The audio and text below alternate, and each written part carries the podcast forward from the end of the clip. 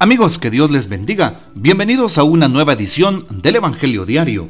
Estamos a martes 25 de octubre, en esta trigésima semana del tiempo ordinario. Hoy recordamos y celebramos en la liturgia de la iglesia a San Bernardo Calvó, obispo, San Crisanto y Santa Daría, mártires, y también a San Gaudencio de Brescia de San Gaudencio no se conoce su patria, la fecha de su nacimiento ni sus primeros años. Fue elegido obispo de Brescia, al norte de Italia, después de la muerte del obispo Filastro, ocurrida en el año 387. Al principio no quiso aceptar el nombramiento. San Gaudencio mantuvo una gran amistad con San Ambrosio, fue a Constantinopla para interceder a favor de San Crisóstomo durante la persecución. Pidamos pues la poderosa intercesión de San Gaudencio de Brescia. Para hoy, tomamos el texto bíblico del Evangelio según San Lucas capítulo 13, versículos del 18 al 21. En aquel tiempo Jesús dijo, ¿A qué se parece el reino de Dios? ¿Con qué podré compararlo? Se parece a la semilla de mostaza que un hombre sembró en su huerta. Creció y se convirtió en un arbusto grande, y los pájaros anidaron en sus ramas. Y dijo de nuevo, ¿con qué podré comparar el reino de Dios? Con la levadura que una mujer mezcla con tres medidas de harina y que hace fermentar toda la masa. Palabra del Señor, gloria a ti, Señor Jesús. Hoy podríamos empezar esta reflexión recordando precisamente lo que San Pablo le dice a los Efesios en el capítulo 5, 21 de esta carta. Y les hace la comparación del amor de Cristo hacia la iglesia y de cómo ellos deben de amar a su mujer. Por eso dice que se respeten unos a otros. Mujeres, respeten a sus maridos pues es la cabeza de la casa, dice hoy este texto. Como Cristo es cabeza y salvador de la iglesia. Y también ustedes maridos amen a sus esposas, como Cristo ama a su iglesia y se entrega por ella para santificarla. Por lo tanto, estamos invitados a vivir de esa forma. Sobre todo tú que eres esposo, tú que tienes tu, es, tu, bueno, tu esposo también. tanto el esposo como la esposa estamos invitados, están invitados a amar, a amarse mutuamente, a dejar por un lado sus dificultades, debilidades, diferencias y a valorar todo lo bueno que tengan el uno del otro. Por eso Cristo nos invita a amarnos, ¿sí? Respétense unos a otros, dice hoy a través de su palabra San Pablo, refiriéndose a lo que Cristo le pedía a las familias. Damos un salto al Evangelio de San Lucas en el capítulo 13 que hoy hemos podido escuchar. Y se nos muestra la parábola en donde Jesús hace una comparación sobre el reino de Dios, preguntando a qué se parece el reino de Dios se parece a la semilla de mostaza. Sabemos que la mostaza es una semilla muy pero muy pequeña, cabe en una en la palma de una mano y tal vez incluso una hormiga sería más grande que la semilla de mostaza. Pero hoy nos dice el texto, creció y se convirtió en un arbusto grande. Eso significa que también a nosotros se nos pide que nuestra semilla, que nuestra fe sea creciente todos los días la confianza plena en Dios. Y aunque todavía no hayamos recibido aquello que hemos pedido, pero con confianza creemos que el Señor nos lo dará. Y de esa forma el Señor seguirá actuando movido por la fe, por la fe en Él. Y seguirá actuando movido por su inmenso amor hacia sus hijos, es decir, nosotros. Dios nunca dejará de proveernos, es lo que en otras palabras nos dice San Lucas estará con nosotros y hará, hará acrecentar el don de la fe en nuestros corazones. ¿Con qué podrá comparar Dios el reino También Jesús lo dice con la levadura que mezcla una mujer con tres medidas de harina. ¿Qué hace la levadura? La levadura es pequeña. La levadura es un polvo, ¿sí?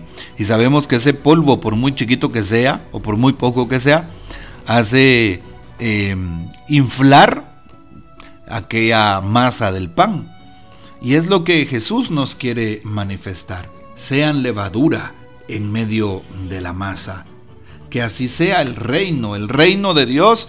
El reino de Dios viene a, a fortalecernos, viene a llenarnos de amor, a inflamar nuestro corazón en el amor a Dios. Y esto es lo que nos está pidiendo Jesús. En estos días San Lucas ha hablado del amor y esta es otra manera distinta de manifestar cómo debe de ser el don del amor. Y eso significa que sabremos esperar, esperar en el silencio de la vida. ¿Qué pasa con la semilla cuando se pone en la tierra? No sabemos cómo eh, se fortalece, cómo germina, cómo crece, eso lo sabe Dios. No miramos el proceso porque está debajo de la tierra, pero sí se nos invita a tener confianza, a esperar en el silencio, en el secreto de la vida, no ser impacientes, no estar malhumorados, no tener eh, pues mezquindades, sino a saber confiar, a saber orar, a saber esperar en el Señor. A esto nos invita el Evangelio. Dios va actuando en el silencio de la sociedad. Pareciera como si Dios no existe. Y muchos que son supuestamente ateos dicen, ¿cómo es posible de que haya tanto mal en el mundo? ¿Cómo es posible que haya tanta hambre en el mundo, tanto dolor, tanto sufrimiento, tantos enfermos? ¿Dónde está Dios? Dios no existe. Es la primera premisa que ponen en su corazón o en sus labios.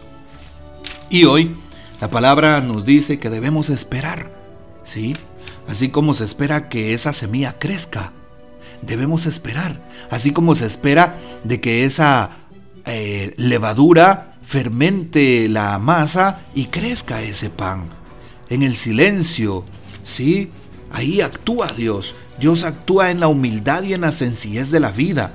Dios va proveyendo y va atacando el mal. Por eso no debemos de perder la fe.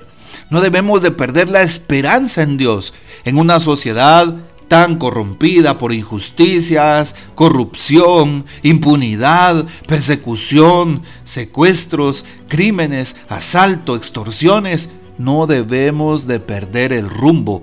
Jesús está aquí. Jesús está actuando en la sencillez, en el silencio.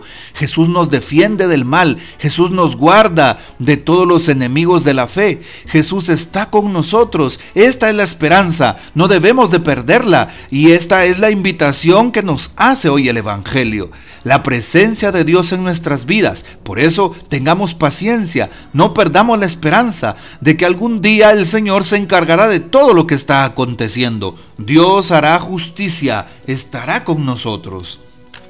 ¿Qué dice al respecto de hoy el Papa Francisco?